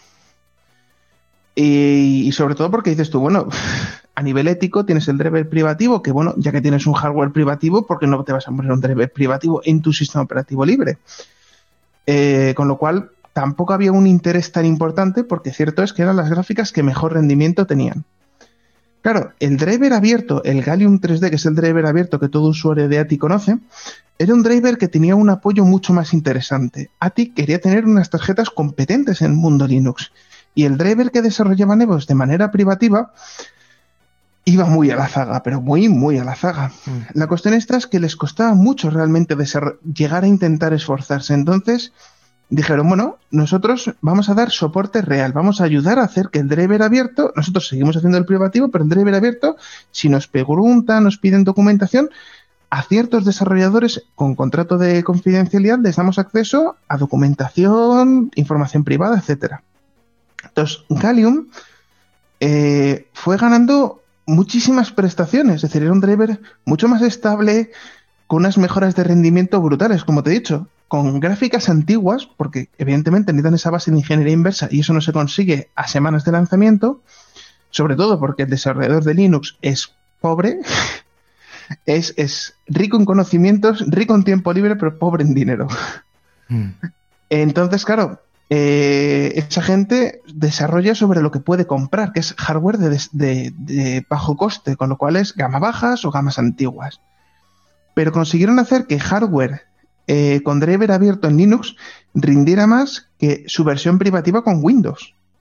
Eso fue un logro enorme y eso lo ha tenido ATI y no lo ha tenido Nvidia. Y fíjate que ATI siempre ha sido, eh, bueno, la marca gráfica, o por lo menos a mí en todos estos años que llevo con Genio Linux, eh, nunca te compres ATI. O sea, llega un momento que me decían, Nvidia era hasta hace muy poco y ahora no es con un producto gamer, eh, evidentemente las gráficas de Intel, pero por ahí nos andamos y a ti era siempre mejor no te la compres porque te va a dar mucho problema. Claro, y sobre todo no te compres una gráfica nueva. Exacto. Si te compras una vieja, antigua, una que tenga 3, 4 años en el mercado, de gama alta, que puede ser muy potente y puede rendir bien en juegos incluso actuales, eh, no hay problema. El problema está es comprarte, por ejemplo, eh, la Vega 64, que ha salido hace seis meses. Comprártelo eso para hacerlo funcionar en Linux es pegarte un tiro en la cabeza. Porque te va a rendir un 10-15% de lo que te va a rendir en Windows y vas a tener cuelgues tontos, problemas tontos, porque el driver es muy nuevo. Incluso en el de Windows es inestable, porque es una arquitectura totalmente nueva, es un tabula rasa enorme. Bien. Eh, y aquí viene que AMD, que es la empresa que está detrás de Nvidia, de ATI, es, es una empresa que siempre ha defendido el driver abierto. El problema es que las tarjetas gráficas tienen tecnologías que son acuerdos de patentes, de marcas muy complicados. Y hay que tener en cuenta que no hay tantas cosas de código abierto porque utilizan tecnologías o patentes que imposibilitan esa licencia. ¿De acuerdo? Entonces, que ATI sea 100% código abierto se llegará a hacer por ingeniería inversa, por mm, triquiñuelas, por investigación a paralela, pero se hará. Y AMD lo ha dicho, nosotros queremos tener el mejor driver de código abierto del mundo. Y todos los esfuerzos que está haciendo la marca poco a poco van en eso. Por ejemplo, actualmente la mejor tarjeta gráfica que te puedes comprar para Linux para jugar, que te va a dar un rendimiento muy bueno, que no sea de Nvidia, y además con un driver abierto muy bueno, es la eh, R9 290. Es una gráfica que salió hace tres años, es una tope de gama la puedes encontrar ahora de segunda mano, pues por 200 euros en buenas condiciones. Y es una gráfica que tiene el doble potencia con una PlayStation 4. ¿Y qué, fabricante es? ¿Cómo se llama? Eh, R9290, eso es el chip. ¿Quién la fabrica? Pues las tienes de Gigabyte, de ASRock, de Sapphire, las tienes de un porrón de marcas. el, modelo es el chip, que eso es lo que fabrica AMD. Luego, ¿quién le pone la memoria RAM? ¿Quién hace la carcasa, el ventilador? Eso ya, quien quieras. Siempre había entendido que tirar por GeForce era ir a, por lo menos, a algo seguro. Pero desconozco, desconozco este terreno. ¿eh? Es, es la frase, es como la típica frase, más megapíxeles en mejor cámara. Pues hombre, no siempre es así. Y estamos hablando de que yo he dicho que tenga el mejor, si comparamos una GeForce del mismo precio, modelo nuevo, una gama baja, una 1050, una 1070, el rendimiento va a ser parecido. El consumo de la R9290 a nivel eléctrico es muy superior. Tiene un consumo de 250 vatios. Es un pequeño radiador. Eh, en invierno es maravilloso. Porque te mantiene caliente el cuarto. Aquí en Canarias no, ¿eh? eso, entonces en verano eso tiene que ser la muerte. Sí, sí, sí. Pero, por ejemplo, es una gráfica que yo tuve y además vi la evolución de cómo iba el driver cada vez mejorando más, más, más. Es decir, es decir como pasaban tres meses, ejecutabas un benchmark y ganabas un 5%, cada tres meses ganabas un 5 o 10% de rendimiento. Cada vez menos problemas. Vale, estamos hablando de gráficas antiguas. ¿Cómo se encuentra en el mercado ahora? Eh, AMD tiene Vega, que es su nueva arquitectura, esta gráfica que se ha dicho que es un tabula rasa. Eh, a día de hoy, comprarte una Vega, no. Pero, pero, van a salir productos muy interesantes, sobre todo orientados a hacer ordenadores de muy bajo precio. Una cosa que tiene AMD, que es una tecnología que es muy interesante, son las APUs. Es un único chip que tiene el procesador y la tarjeta gráfica integrada. Pero no solamente integrada, sino interrelacionada. Porque sí, los Intel tienen su gráfica integrada, pero es una gráfica de prestaciones mínimas, te da para YouTube y poco más, ver YouTube y poco más. Y sobre todo es una gráfica que es como si fuera otro chip, pero en la misma pieza. Eh, en este caso, por ejemplo, AMD tienen interacción estas memorias, estas, por ejemplo, el procesador y la gráfica comparten eh, recursos y arquitectura, es decir, hay ciertas aplicaciones que tienen más rendimiento porque tiene esa gráfica que si no la tuviera. Eh, va a haber chips que tengan la memoria integrada, es decir, que la RAM, la tarjeta gráfica y el procesador lo tienes en un solo chip. Podrás poner más RAM ampliable, podrás ponerle un disco duro, pero en un solo chip de un consumo de 45 vatios tienes todo. Y lo bueno que tienes es que son muy baratas por ejemplo, por el precio de. Por ejemplo, podrás montarte un ordenador súper sobrado para ofimática, súper potente, es decir, con más potencia que una PlayStation 4 Pro, por un precio por debajo de 400 euros. Sí, sí, y eso es el presente prácticamente. No sé si estás viendo los Intel Apollo que también están saliendo por ahí tirados de precio. Evidentemente no es para jugar, pero que poco a poco... No, no pero esto, esto estamos hablando de cacharros muy potentes. Estamos hablando de dispositivos con 2 teraflops de potencia. Es más potencia que una PlayStation 4 Pro, con un consumo de corriente 10 veces por debajo. Es decir, 10 veces por debajo de consumo. Vale que el precio es similar, pero 10 veces menos de consumo eléctrico, ampliable, porque tú tienes una gráfica muy decente integrada y le puedes poner una segunda gráfica si quieres, pues para tener más rendimiento con ciertas aplicaciones. Eh, la idea es que además Vega va a ser compatible con el nuevo driver abierto de Vulkan. Es decir, que podrás tener esto bajo un driver 100% de código abierto, que tendrá que ser instalado. Esto sí, es decir, el driver, el problema es que no va integrado en Mesa, que es la librería open source con la que se alimenta OpenGL. Es decir, que normalmente no será instalas el kernel y automáticamente ya te funciona, tendrás la aceleración libre, pero luego tendrás la aceleración Vulkan como un módulo aparte. El día de mañana eh, se integrará en el kernel de Linux, pero tardará. Mm.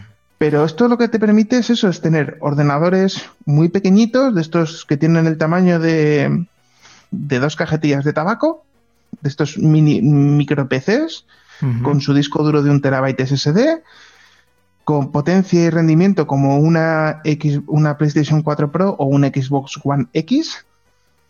Y Puedes ejecutarlo bajo Linux y podrás ejecutar juegos sin ningún tipo de problemas, edición de vídeo sin problemas, reproducir contenido 4K sin problemas. Es decir, potencia tiene hasta decir basta. Y empezar a ver portátiles, pues con las prestaciones de un Chromebook, es decir, súper pequeño, con 20 horas de autonomía de batería, con verdaderas burradas de prestaciones, porque tendrás un portátil de 12 pulgadas que el 90% del peso será batería. Qué bueno, qué bueno. Porque todos los componentes están integrados en un solo procesador. Que se acerca a cómo es ARM. ARM es un único chip que tiene el procesador, la gráfica, la RAM aparte. Estos procesadores pueden tener la RAM aparte o interna, que es esta famosa memoria HBM. El problema que tiene a día de hoy es que la memoria HBM es cara porque como es una tecnología nueva de hacer, es caro porque simplemente es nuevo. Pero de aquí a cinco años se convertirá en el estándar y bajarán los precios. Tendrás el problema de ser ampliable pero no actualizable. Es decir, tienes, por ejemplo, que además esto es una cosa que es una tecnología que me llama mucho, gracias al USB tipo C, eh, nosotros podemos, tú puedes tener un portátil de 12 pulgadas con un buen procesador, pero imagínate que te dedicas a renderizado de vídeo o a edición en 3D. Y la gráfica integrada está bien para jugar en edición de vídeo, es mucho mejor lo que ha habido antes, pero no tienes la potencia de un sobremesa. Pues a través de un puerto, de un único cable, a través de tu USB tipo C, puedes tener una eGPU, que es una tarjeta gráfica externa que, se que recibe los datos como si fuera un puerto PCI Express a través del USB tipo C. Y esa gráfica va a ser de un consumo de 500 vatios porque tienes 2080 Ti o la gráfica que te toque las narices y esas gráficas pueden dar un rendimiento brutal a tu portátil. Y es solo conectar un cable. Sí, sí, lo vi en un vídeo de YouTube de los tuyos que últimamente estabas hablando mucho con eso y puede ser una forma de, revivir, darle una segunda oportunidad a las máquinas, que en eso los que nos gusta Genio Linux, pues somos muy capaces y, nos encanta. Eh, Álvaro, eh, al principio, antes de empezar a grabar, me lo comentó, dice, tú párame, porque yo como empiece a hablar y ya los oyentes verán que además de, lo que conoces, pues ese perfil que tienes de podcaster, yo le agradezco mucho porque me da pie a, conocer bastante y a que tengamos esta charlita tan, tan buena y tan... Bueno, sustituye charla por monólogo. No, no, no, no, yo soy mucho de callarme y me gusta, porque a mí me gusta mucho escuchar y poco hablar. Aunque soy podcaster, te lo puedo asegurar. Me encanta y me encanta nutrirme de gente como tú porque se ve que conoce. Eh, no quisiera terminar y vamos a seguir hablando un poquito de lo que sería el retro gaming. Tú naciste como gamer desde el Spectrum, al igual que yo. Y vamos a hablar un poquito de eso, de la Raspberry Pi, de RetroPie y de Recalbot, que creo que también son cosas interesantes y tienen que ver todas con GNU. Bueno, eh, Raspberry Pi eh, es un proyecto increíblemente interesante porque además es un proyecto que tiene más antigüedad de lo que la gente se imagina. ¿Te acuerdas del OLP, One Laptop Per Child? Sí, me acuerdo, sí me acuerdo. Además que me llamó mucho la atención esa carcasa verde, ¿era verdad? Bueno, la había verde y rosa. Eh, que era, a mí lo que me hacía gracia era el accesorio, la, parte de la bisagra, era un cargador de, de, batería a base de, manivela. Exacto, y eh, eh, era con antenas también para recibir la wifi mejor, eso yo no me acuerdo. Tenía orejitas. Sí, orejas eran las antenas. Exacto. pues el OLP, de acuerdo, fue un proyecto que básicamente lo que quiso es democratizar la tecnología. Vamos a decir que fabricar un ordenador a día de hoy es barato, eh, fabricar un ordenador de bajo. Pues que tener en cuenta que cuando nos compramos el primer 286, vale que lo compramos con una impresora matricial y con un ratón. Y creo que mi padre pagó el equivalente a 2 millones de pesetas. Madre mía. Monitor VGA. Eh, claro, los amigos míos que tenían un 286 en aquella época lo que tenían era monitor de fósforo verde. Y nosotros tenemos VGA a, a 256 colores y ratón. Hmm. claro, porque era esa época entre el Amiga 500 o el 286 de Amstrad. Yo me acuerdo de los amigos, yo iba a casa de un amigo a ver el ordenador y era de ciento y pico mil pesetas de entonces. Y estoy hablando, puede ser eh, finales de los 80, puede ser, sí, puede ser por ahí. Ciento y pico mil pesetas allí era una pasta. No, no, y sigue siendo un dineral. Es decir, es como que tener en cuenta que es la nómina de tres meses tres, cuatro meses de vuestra nómina íntegra en pagar un ordenador. Y eso se hizo como locura en mi casa. Evidentemente ese ordenador los primeros cinco años yo casi ni lo toqué, lo toqué a mi hermano mayor que era el que había estudiado mecanografía. Luego yo pues fui aprendiendo. Yo era en aquella época cuando teníamos el 286, yo era cuando el Spectrum era solo para mí. Mi hermano pasaba de él como de la mierda y que me cintas el R-Type, por favor. Ese juego para mí fue mitiquísimo. Hey, me gusta mucho a mí también y además ese en su tiempo, bueno, ese y Pijamarama a mí me encantaba, por ejemplo, fíjate.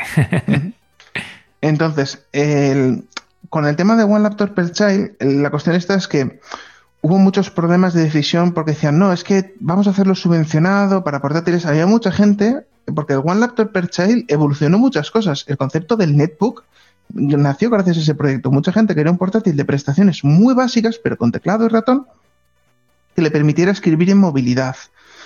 Y de ahí nacieron todos los netbooks, pero todo nació a través de ese proyecto.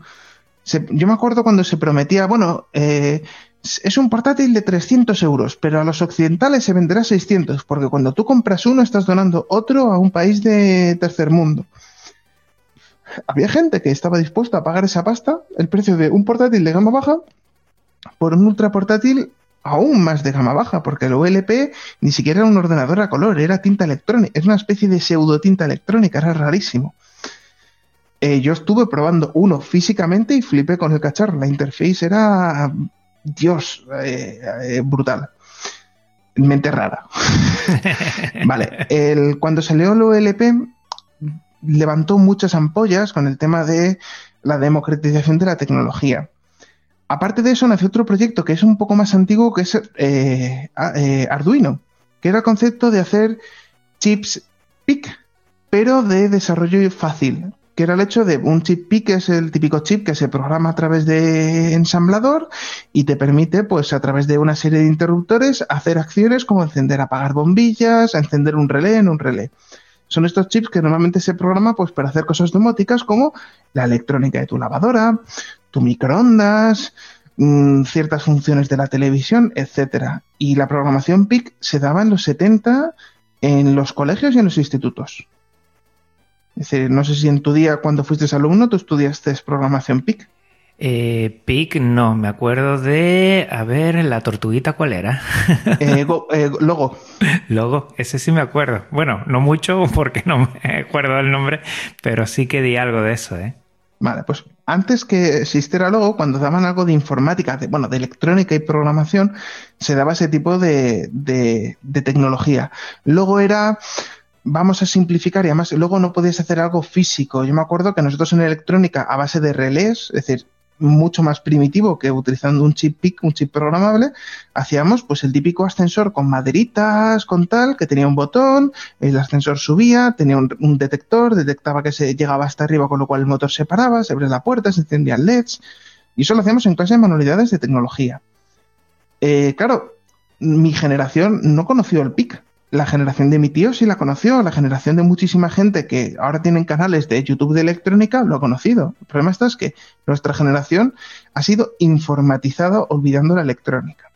Entonces había muchos profesores de esa época que dijeron, es que claro, a día de hoy, teniendo la potencia que tiene un ordenador, trabajar con programación de ensamblador es como, uff, súper complejo. Y además que eh, el problema que tiene programar bajo ensamblador en PIC es que lo que programes para un chip mm, solo vale para ese modelo exacto de chip.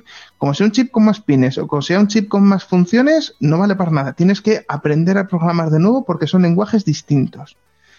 Entonces crearon un chip PIC muy potente lo simplificaron por dentro con una capa de software y te permitieron que fuera de programación sencilla. Incluso te pusieron ya pines para poder, con cablecitos, con pincitas, ya poner cosas, motores, electrónica y tal. Y de ahí nació Arduino.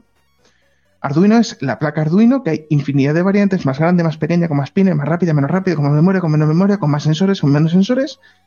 Y de ahí nació la revolución de la tecnología de Aldo en tu casa porque te permitía hacer pequeños proyectos PIC súper fáciles, súper sencillos, incluso con conectividad a Internet, ya que estos procesadores tienen muchísima potencia, a un precio barato, estamos hablando de 35 euros, que es un precio súper asequible para hacer, por ejemplo, por 50 euros te montas un kit de electrónica, pues para que tu chiquillo ya en casa pues pueda aprender a hacer una animación de LEDs como el coche fantástico, de que una tira de LEDs se ilumine haciendo animaciones.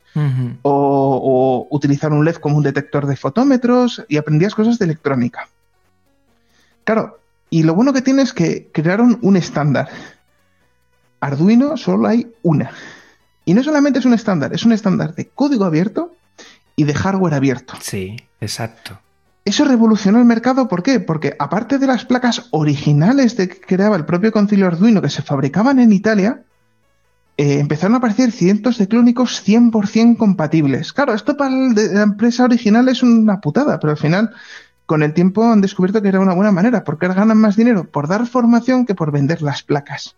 Es que eso es lo que, perdona que te pare aquí, eso es lo que tenemos que cambiar un poco, es el concepto, la filosofía. Tú hablaste al principio también de, lo que es la filosofía en contra de lo que hay de, lo que sería el, comercio en sí, y es verdad, ¿no? Que cuando hablamos de software libre, o cuando hablamos de hardware libre tenemos que empezar a hablar de servicios más que de productos y eso es muy complicado y, en el gaming es más complicado todavía porque lo que se da es productos, ¿no? Lo que da es un juego. Cambiar todo eso... eso está cambiando. Ahora los juegos se centran en ser servicios y no videojuegos. Porque antes te entendías el videojuego como tu cartucho y era físico tuyo. Ahora no, tú te compras un juego y no lo puedes prestar, no lo puedes vender, no lo puedes alquilar porque está vinculado a tu consola porque es la tuya, te dan licencias. Entonces ahora ahí está viendo este cambio que es todo el tema este de la guerra de los DLCs. Bueno, lo que ahora mismo se critica mucho es las loot box, que es las cajas de apuestas dentro de los videojuegos. El hecho de, te ha caído una caja, su contenido no lo sabes, ni en qué probabilidades ni en condiciones. ¿Quieres abrir la paja? Paga 20 céntimos. Claro. al final eso es ludopatía. porque la gente, eso, eso activa ciertas partes del cerebro que a la gente que tiene un, posiblemente una base que pueda llegar a despegar una ludopatía les pone cachondos. Pero es que el problema es que ahora lo están criticando. Yo desde que salió el Call of Duty Modern Warfare, sigo diciendo que ese videojuego está hecho para los ludópatas. Estos juegos tan rápidos, que tienen tantos indicadores, combo, no sé qué, eh, tres bajas, tienes acceso al jackpot, al no sé qué, a la bomba nuclear. Ese, ese tipo de información que le va cayendo al usuario, Overwatch otro tanto, de que no estás viendo el juego, estás viendo un porrón. Aparte del juego, tienes mucha información que te está bombardeando, sonidos estridentes, brillantes. A la gente que puede tener un problema de ludopatía, le estás poniendo cachondísimo. Es decir, por eso hay gente que se engancha a ciertos juegos porque son ludópatas, pero por suerte no habían tocado las tragaperras. Entonces era como un vicio que tenían ahí retenido. Y yo lo digo, entre comillas, agradezcamos que están viciándose a los videojuegos y no a otras cosas. Exacto, yo lo que hacía referencia es a, que tú puedas tener eh, como serían hardware libre, ¿no? Los esquemas Mm, libres, que tú lo puedes hacer tú o cualquier otro, y que se entienda que el soporte que después en ese servicio, en ese sentido, el soporte que tú puedas dar, de ahí vas a ganar también económicamente, porque está claro que software libre tiene que ganar eh, de algún lado, no puede vivir del aire. Y en ese sentido, ese cambio que yo creo que, que en Arduino, como tú bien has dicho, se ve que es efectivo. Claro, pero ha sido contra ellos. Ellos en un principio, yo me acuerdo porque yo he estado con varios desarrolladores de la placa original de Arduino que son hablan castellano y vienen a España a dar charlas porque ha sido en parte de Estados Unidos y parte francesa, y la parte americana sabe hablar castellano, eso es de, origen latino. Eh, Miguel de Icaz, no, Miguel de Icaz es otro, ese, es el de, ese es el de, el de, el de, el, bueno, el de Genome, el que hace mono y todos estos. Bueno, pues estos desarrolladores, yo he hablado con ellos y ellos decían, durante mucho tiempo veían el problema. ¿Por qué? Porque no eran lo suficiente grandes ni mayoritarios como para que el soporte o las conferencias o la formación les rentabilizara el proyecto. Como entre comillas eran universitarios, pues dejaron hacer. Ahora, gracias a que tiene una base crítica tan grande y gracias a que estas placas se han popularizado muchísimo gracias a las impresoras 3D, porque mm. sin Arduino no existirían las impresoras 3D, las que te puedes montar tú en casa por 300 euros, es imposible que existieran. Claro, esto ha democratizado tanto y hay tanta información y se buscan estas conferencias, estas charlas y este contenido. Pero es muy difícil llegar a esa masa crítica de ser tan grande, tan grande, tan grande que gracias a tus fans vivas. Es como ser youtuber y vivir de Patreon. No vives de la publicidad que te da YouTube. Vives de los donativos voluntarios que dan algunos pocos de tus suscriptores. Entonces, muchos videojuegos se centran en eso, por eso hay tanto videojuego gratuito. La mayoría de la gente que juegue gratis mientras haya cuatro locos que estén tan enganchados en invertir muchísimo dinero, a mí me renta.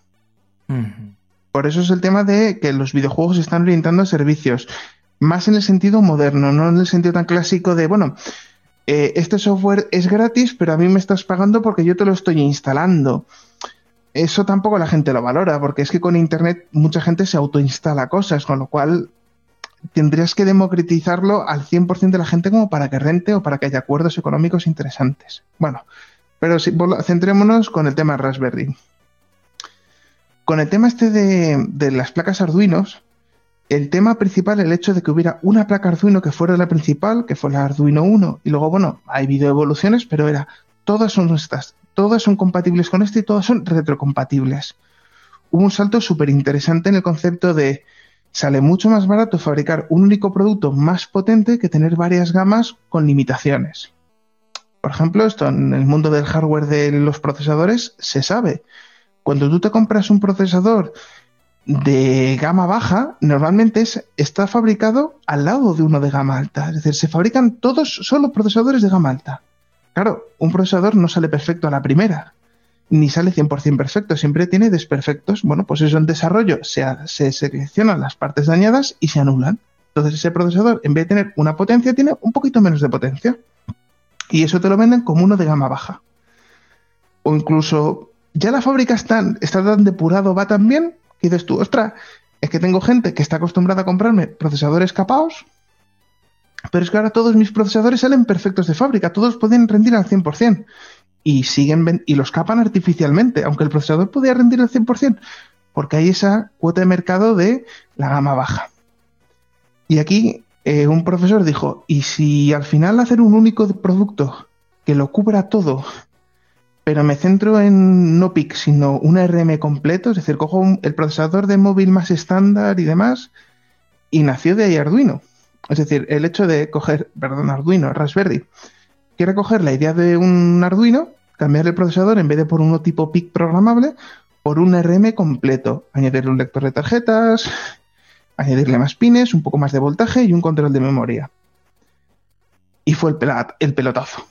Para GNU Linux, por lo menos, ha sido el pelotazo, ¿eh? No, fue el pelotazo para todo.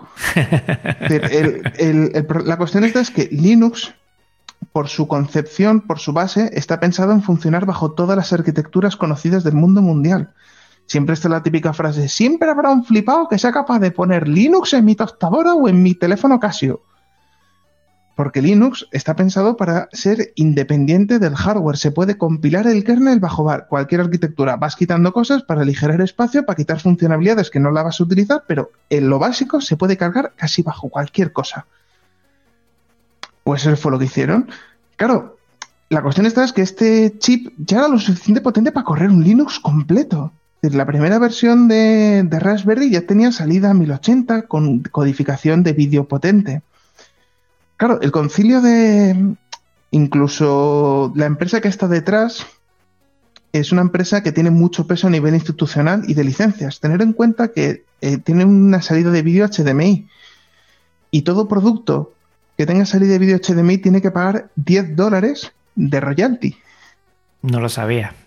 Claro, es, un, es, un, puerto privativo que pertenece a Intel, a Sony y, y otras dos marcas más. Claro, si le dices, no, tiene un mini DisplayPort y luego le pones un adaptador. Vale, no, no, tiene un HDMI, porque ellos dijeron, vamos a por lo que todo el mundo entiende, todo el mundo le parece más simple. ¿Qué es lo que pasa? Es que como ellos dijeron, oye, que esto tiene una base educativa, la empresa que está detrás de esto es una empresa que fabrica procesadores, con lo cual realmente no lo hace por un lucro económico. Entonces consiguieron acuerdos importantísimos para casi no pagar licencia. Por ejemplo, eh, la Raspberry Pi Zero Cuesta 5 dólares. ¿Cómo coños van a vender un procesador con una RAM con una placa ensamblado cuando solo el puerto deberían de pagar 10 dólares de patente? Es imposible, entonces no pagan patente. Eh, eh, el concilio Raspberry tiene una excepción. No hace falta que paguen la patente del HDMI. Entre comillas, están popularizando el puerto, porque ahora todo, es decir, más cosas van por HDMI. Mm. Aquí la cuestión esta es eh, por ejemplo, hay un proyecto super cuco que es el, no sé si conoces el ZX1. ZX1 sí, era el Spectrum nuevo, ¿no? Que quieren sacar. Bueno, es un Spectrum en un chip tipo eh, FPGA. Ah. ¿De acuerdo? Es decir, cuando hablamos esto de consolas en un chip, entendemos que es una especie de medio emulación. Un chip FPGA es un todo lo que tú quieras meter en un chip programable cambias la programación y ahora se comporta como otros chips totalmente distintos e interconectados. Es decir, es un chip modular, es el nuevo, es decir, digamos que está viendo ahora una evolución que es, si hace cinco años la evolución vino gracias a Arduino, ahora van a ser las FPGAs, porque ya no solamente vas a programar en el, lenguaje ARM, sino vas a programar en hardware puro. Podrás diseñar tus propios procesadores a medida. Te recomiendo que sigáis el canal de Obi-Juan, que es uno de los líderes del desarrollo. Pues ahora su proyecto interesante es el, un chip, una placa como Arduino, pero que su chip principal es un FPGA, que es un chip que lo vais a ver con un porrón de pines. Pero es que ese chip es programable a nivel hardware. Es decir, puedes decirle, quiero que el pin 1 y el pin 2 si hacen contacto, se encienda el pin 47. Esa es la alhambra, ¿no? La. Exacto. Exacto, sí, sí, le sigo. Ahora que no nos oye ni nos oye nadie cerca de él, estoy en busca y captura para que se pase también por aquí y con los oyentes disfrutemos de, un tiempo, porque el tema de hardware libre antes o después tendremos que tocarlo, pero sí, sí, sí. Bueno, yo tengo algún contacto intermediario, puedo intentar hablar con él. Pues mira, entre que si no nos oye por aquí y después hablamos y terminamos, seguro que en algunos episodios eh, finalizamos con él aquí también, o sea que perfecto. A ver si podemos hacer gestiones. Entonces, eh, cuando nació la Raspberry tenía un potencial enorme. El problema que ha tenido Raspberry Pi 1 y sobre todo la 2 ha sido que las patentes, los acuerdos de licencia, el procesador funciona, la RAM funciona, los puertos GPIO funcionan, el HDMI funciona, pero la aceleración de vídeo por hardware no funciona. Tienen que utilizar un driver privativo que solo funciona con ciertas distribuciones y se ha hecho un esfuerzo enorme en que la Raspberry Pi 3 tenga un rendimiento decente. Desde que driver no se ha abierto del todo, pero se puede integrar como un módulo con una facilidad. Por eso las distros para Raspberry son distros para Raspberry, no son distros genéricas para RM, porque tienen ciertos módulos privativos preinstalados en el kernel. Porque Raspberry, como solo hay una, es un modelo compatible y ya está. El salto gordo va a estar con la próxima Raspberry. Por ejemplo, cuando salió la 3, la evolución fue una chorrada entre las dos. Es, le meto Wi-Fi Bluetooth integrado dices tú, bueno, me estás ahorrando 10 euros de un pincho USB. Y overcloqueo el procesador, pero el procesador es el mismo. Tú coges una Raspberry Pi 2, overcloqueas tú manualmente el procesador, le pones el disipador y tienes el mismo rendimiento que una Raspberry Pi 3. La idea es que la Raspberry Pi 4 se va a retrasar y posiblemente hasta dentro de año y medio, dos años, no oigamos hablar de ella y a los dos años, dos años y medio se ponga a la venta. Es que va a ser una, una Raspberry con un procesador muy serio. Es decir, estamos hablando de que tendrá la potencia de un portátil de hace cuatro años. Con lo cual, estos pequeños proyectos de montate un portátil con una pantalla y un teclado con una Raspberry. No, no. No va a ser un portátil tipo el OLP, va a ser un portátil portátil. y, ya ahí podremos jugar a todo lo que queramos, entiendo yo. Exacto. Y lo más gracioso es, aunque no lo sepáis, AMD tiene mucho que ver con eso. Que está detrás de ahí, ¿no? Vega. Ah, y por eso eh, Raspberry Pi como hardware no es hardware libre, por todo eso que tú comentas, ¿no? Por patentes. Por patentes. Eh, uno de los problemas que hay, sobre todo, son patentes acuerdos. Igual que el HDMI tiene una serie de patentes, pero son patentes de coste, no de imposibilidad de licencias. Es decir, ¿puede haber dispositivos bajo Linux que funcionen con HDMI? Sí, pero tienen que pagar esa licencia. Hay otras licencias donde dicen, no, no, es que esto es para Windows y para Windows, no para ir para otra cosa. Por ejemplo, todo esto que hemos hablado antes de los chips FPGA, el concepto de chip FPGA existe hace muchísimos años. El problema está es por qué no se ha vuelto popular hasta ahora. Porque no eran libres.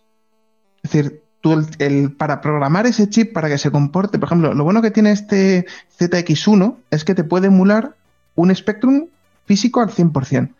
Le cambias el firmware y te puede emular una Mega Drive. El mismo dispositivo y con una, y con una compatibilidad del 100%. Eh, el problema está es que estas herramientas para crear estos programas, estos firmwares y cargarlos eran propiedades de pago, además propiedades súper antiguas que funcionaban en Windows 3.1, Windows 95, en MS2. Con lo cual los desarrolladores en Linux no podían ejecutar eso ni con emuladores, porque era un hardware súper específico. Un tío americano a base de mucha paciencia, muchísima voluntad y tener una potra, consiguió hacer un compilador basado en GCC. Otro tío hizo un kit de desarrollo, es decir, una interfaz de desarrollo, y a partir de ahí fue un Dios mío, Dios mío, Dios mío, que me puedo hacer un kit de desarrollo bajo Linux. Y fue cuando un fabricante dijo, bueno, voy a hacer que mis chips FPGA sean compatibles con esa librería. Y esa empresa que antes vendía 4 o 5 procesadores, ahora están vendiendo que no dan abasto, que fue lo mismo que pasó a esta empresa italiana que hacía un chip PIC programable que vendía 4 o 5 a la semana y ahora vende miles de millones de placas de Arduino ya preensambladas. Madre mía. Entonces, lo que está por llegar, ¿no? Exacto. Si me dices ahora, eh, me monto un ordenador Linux para jugar, no te gastes la pasta en algo caro. Cómprate un equipo antiguo, componentes un poco viejotos, compra componentes buenos, ¿de acuerdo? Es decir, caros, que fueran caros en su momento, no, no baratos de en su momento, viejos, que te va a costar poco y vas a tener marrones arreglados de base. No vas a tener posiblemente un rendimiento perfecto, pero te va a funcionar muy bien. A partir de ahí es cómo pinta el futuro. Vega, este nuevo chip gráfico que además quiere ser el primer chip gráfico 100% open source para todo, con limitaciones, no, no es perfecto, pero ya open source, tiene una ventaja. Se va a instalar en los nuevos procesadores Intel de alto rendimiento. Sabes que los Intel antes tenían una tarjeta que llaman las HD 500, 400, etcétera. Esos chips realmente eran tarjetas gráficas de Nvidia licenciadas por, por Intel. Claro, Nvidia no quiere renovarles esa licencia. No, no, no. Si te fijas, los eh, a nivel mercado, los tres últimos procesadores de las tres últimas generaciones de procesadores han tenido la misma gráfica. Es decir, han mejorado el procesador más potente, más eficiencia, más pero la gráfica era la misma, porque Nvidia no les daba las licencias para hacer gráficas más potentes. Esto ha llegado hasta el punto de que Intel se ha bajado los pantalones y ha llegado a un acuerdo con AMD en hacer procesadores de Intel con gráficas de AMD integradas. Sí, es verdad. Entonces, esto va a ser un salto porque uno de los problemas que tenía Vega es que su compatibilidad en Linux, gracias al, al peso tan gordo que tenía Nvidia en el mundo Linux, como tú has dicho, Si quieres montarte un ordenador en Linux, tienes que montarte una Nvidia, porque es que es lo único que va bien, es que es lo que entiende el 90% de la gente, aunque sea mentira medias, es lo que la gente entiende. Bien, tenemos este caso. Tenemos que Vega, nuestra generación, posiblemente la segunda, la van a tener los procesadores AMD integrados. La van a tener los procesadores Intel integrados. Ya la tienen las actuales generaciones de consola y la van a tener las siguientes generaciones de consola sino que además va a estar en procesadores ARM. ¿Por qué? Porque el ARM, quien diseña la, base del procesador, ARM53, ARM9, etc., diseña una gráfica estándar de código abierto, entre comillas, que son las Mali. El problema que tienen Mali es que juegan, eh, son de mal rendimiento, no, no tiene nada que ver el nombre con tal, pero en español el juego de palabras es muy cutre. pero casi. Las Mali tienen rendimientos muy cutres, porque son tarjetas diseñadas sin patentes de ninguna marca previa, están inventadas casi de cero. ¿Cuál es el problema? Es que al no ser populares y no tener un rendimiento, se ensamblan siempre las Mali de peor categoría. O directamente lo que hacen otros fabricantes es te cojo el procesador, el ARM, pero la gráfica integrada pongo una Power VR, una Nvidia Tegra, o pongo otras tarjetas gráficas. AMD eh, va a ser compatible Vega para ARM. Esto quiere decir que podrán salir procesadores ARM con tecnología Vega. Evidentemente, no con la misma potencia, no vas a tener un chip que te consume 2 vatios de consumo y una gráfica que te consuma 100 vatios de consumo, pero podrás tener un rendimiento muy superior a lo que ha habido anterior. Y además, con una base open source pura. Entonces, claro, eh, en el mundo Linux, el futuro. En procesadores, no lo sé. Pero en el mundo gráfico es que Vega va a dar mucho que hablar. ¿De acuerdo? Bueno, Vega o como se llama en el futuro, porque será la misma tecnología, aunque pueden llamarlo Toro o el nombre que les haga las narices. Pero el salto que se está dando ahora, de aquí a cinco años, va a ser un va, va a cambiar el mercado. Madre. Como digo, esto es eh, premonición de cómo va a cambiar. Hacer muchas cosas ya se han ido confirmando, lo de Intel ya se ha confirmado, lo de RM está en ciernes, porque esto es una cosa que eh, lleva mucho tiempo eh, AMD metiéndose en el desarrollo de RM, se convirtió en un desarrollador prioritario, y el tema es que ellos quieren eso, es que fabricantes de RM, por ejemplo Apple o Samsung, digan, bueno, tienes opciones. Puedes instalarte la Power VR o Tegra o la tecnología que quieras, o como base de open source tienes Vega. Claro, aunque AMD no gane dinero por ofrecer esa tecnología, lo bueno que va a hacer es estandarizar esa tecnología, con lo cual, si se mejora rendimiento vía drivers, vía software, no se mejora una, se mejora toda la familia. Qué bueno. Porque es el gran problema que ha tenido AMD de los últimos 10 años ha sido la fragmentación. Es decir, tenía un porrón de chips, cada uno funcionaba como el pito el sereno, es decir, cada uno iba a su, a su bola, y si se arreglaba algo para uno, no había una relación directa de quién mejoraba gracias a ese avance tecnológico, no, sabías que mejoraba esa, pero no su hermana mayor ni su hermana menor. Con Vega la idea es crear un estándar, una base. Todas las nuevas se van a basar en esa arquitectura más rápidas, más cantidad, más potentes, más eficientes, pero la base es común. Por eso digo que el driver a día de hoy en Windows es inestable porque es, como digo, es un tabula rasa, pero es que en Linux es la fiesta. Mucha gente dice, no, es que han puesto el driver de Vega libre en Linux porque así no se gastan dinero en desarrollar. Que no te estoy diciendo que no. Pero que es una oportunidad para nosotros que no, podemos descartarla, claro. Pero que esto lo han, llevan haciendo mucho tiempo. AMD lleva dando eh, mucha documentación de cómo funcionan sus gráficas por defecto. El problema es que hasta Vega no podía dar la documentación completa, pública.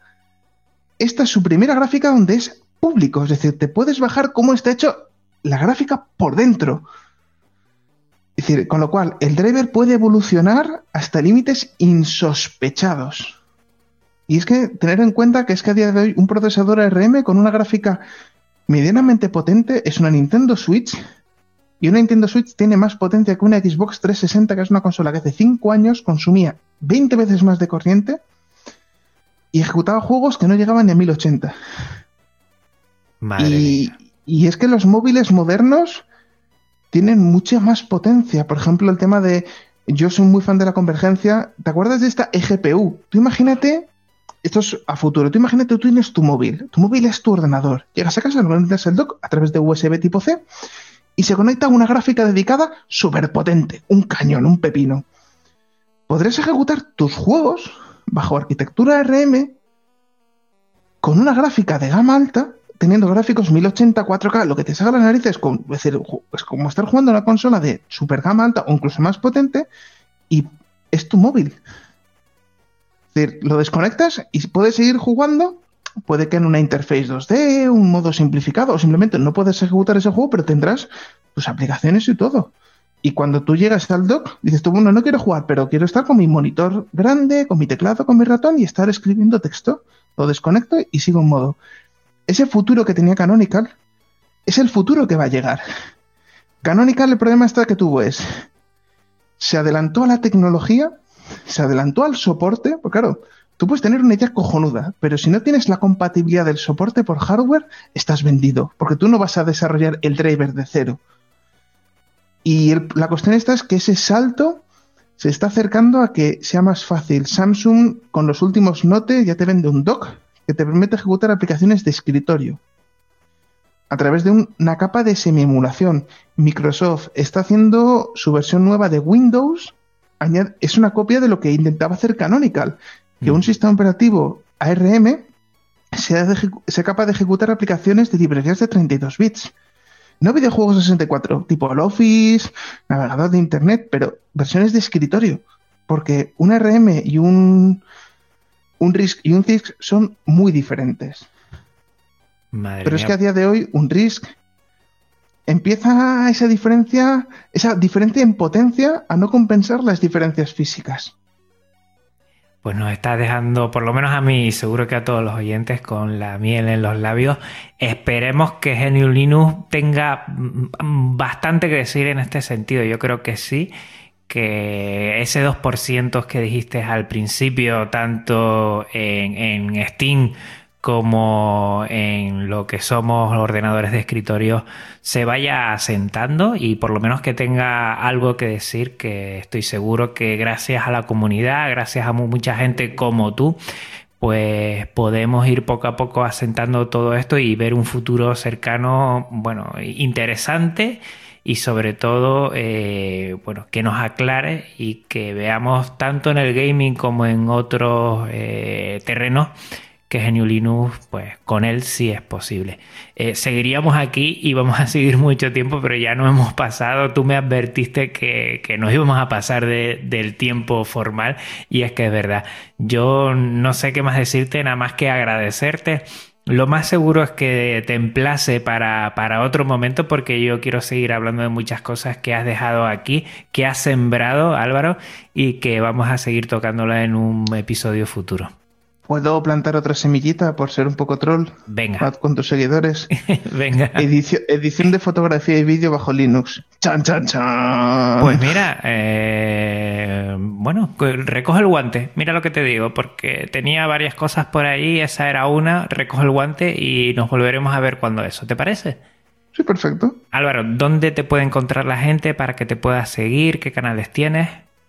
A ver, aquí tengo el canal de podcast que lo tengo más abandonado. Eh, lo del One, eh, lo del One Linux Gamer, eh, realmente es mi podcast anterior podcast, que le cambié el nombre, porque pensaba hacer más contenido y solo publiqué uno. cuando dijiste, ¿es que tiene un porrón de contenido? Sí, tengo un porrón de contenido, pero hablando de Linux y videojuegos, muy poco, solo tengo uno. Bueno, pues yo te doy pie aquí a que prosigas porque esta charla que hemos tenido la puedes proseguir y, hablar bastante, que, oye, tienes bastante conocimiento y por lo que veo también mucho de lo que argumentar y reflexionar. El problema está es que solo hago en otras plataformas. Eh, me apoyo mucho en vídeo, y sobre todo me, apoyo mucho en, el directo. Eh, normalmente antes hacía muchos directos en YouTube y esos directos quedaban subidos en YouTube y podéis ver runs míos de dos, tres horas hablando de tecnología, donde además sumo un poco esa interacción con oyentes. Ahora estoy pasándome a Twitch como plataforma porque YouTube con los directos empieza a tener problemas y sobre todo porque yo quiero poner música de fondo, me gusta poner una musiquilla suave de fondo en directo Entonces voy a seguir emitiendo en Twitch. Habrá eh, emisiones que soy yo jugando y hablando de tecnología o directamente solo formato videoblog hablando de tecnología. Y en YouTube subiré pues mis unboxing, mis análisis, vídeos más editados, más reflexionados. Lo que es sentarme y charlar con vosotros por Twitch y por Twitter. Ya sabéis, en todo por Dioxcorp. Perfecto, vamos a dejarlo todo en las notas del programa. Agradecerte que estés aquí, que me ha facilitado mucho eh, que hoy nos podamos sentar y tener esta charla tan interesante que a mí, mm, como con todos, pero tú me has hecho otra vez una explosión en la cabeza de sobre todo el, el reflexionar bien ese pasado, ese presente, pero mirar hacia el futuro y ver que por ahí todavía hay mucha tela que cortar y sobre todo que hay un horizonte muy, muy interesante y que Genio Linux y el software libre va a tener mucho que decir. Te agradezco mucho que estés aquí. Este episodio que ha salido un poquito más largo, pero súper interesante, pues termina recordando, como siempre, las formas que puedes contactar. En Twitter tenemos arroba podcastlinux y por correo podcastlinux.avpodcast.net, en la web avpodcast.net barra podcastlinux y tengo un blog en GitLab, eh. En Telegram, que estamos cerca de los 600 miembros del canal, t.me podcast Linux, también en YouTube como podcast Linux y los feeds últimamente lo estoy comentando mucho porque creo que es la manera más directa de seguir todo este proyecto.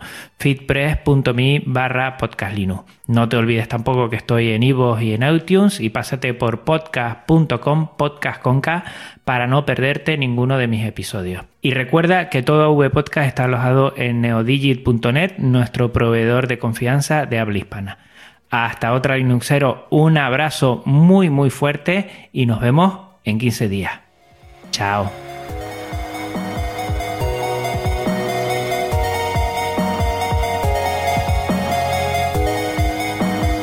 avpodcast.net Red de podcasting.